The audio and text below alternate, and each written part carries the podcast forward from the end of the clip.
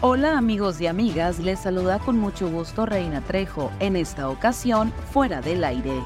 Estas son las cinco notas que debes saber antes de salir de casa.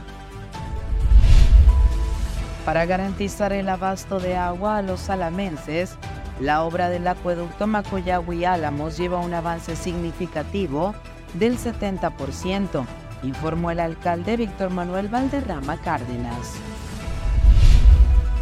Una persona sin vida fue el resultado de un lamentable accidente de trabajo suscitado en las inmediaciones del parque industrial del puerto de Yavaros.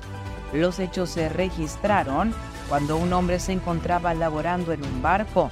Según compañeros del trabajador, el hombre se encontraba sobre unas escaleras cuando desafortunadamente resbaló para caer y quedar rápidamente inconsciente. Andrés Manuel López Obrador asegura que aunque se rían de los abrazos y no balazos, está logrando reducir la incidencia delictiva. Andrés Manuel López Obrador defiende su estrategia de seguridad y destaca una disminución en la delincuencia a pesar de las críticas.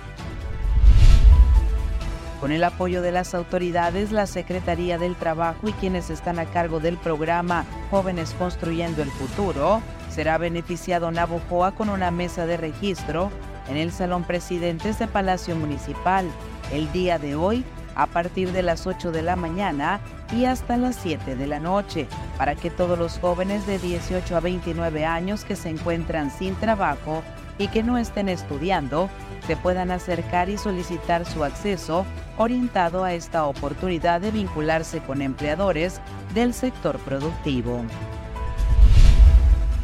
Quedaron en prisión preventiva cuatro sujetos acusados de secuestro en la comisaría de Miguel Alemán. Los sujetos amputaron un dedo a su víctima antes de ser detenidos en flagrancia por elementos de la Policía Municipal de Hermosillo. Que tengas un maravilloso día.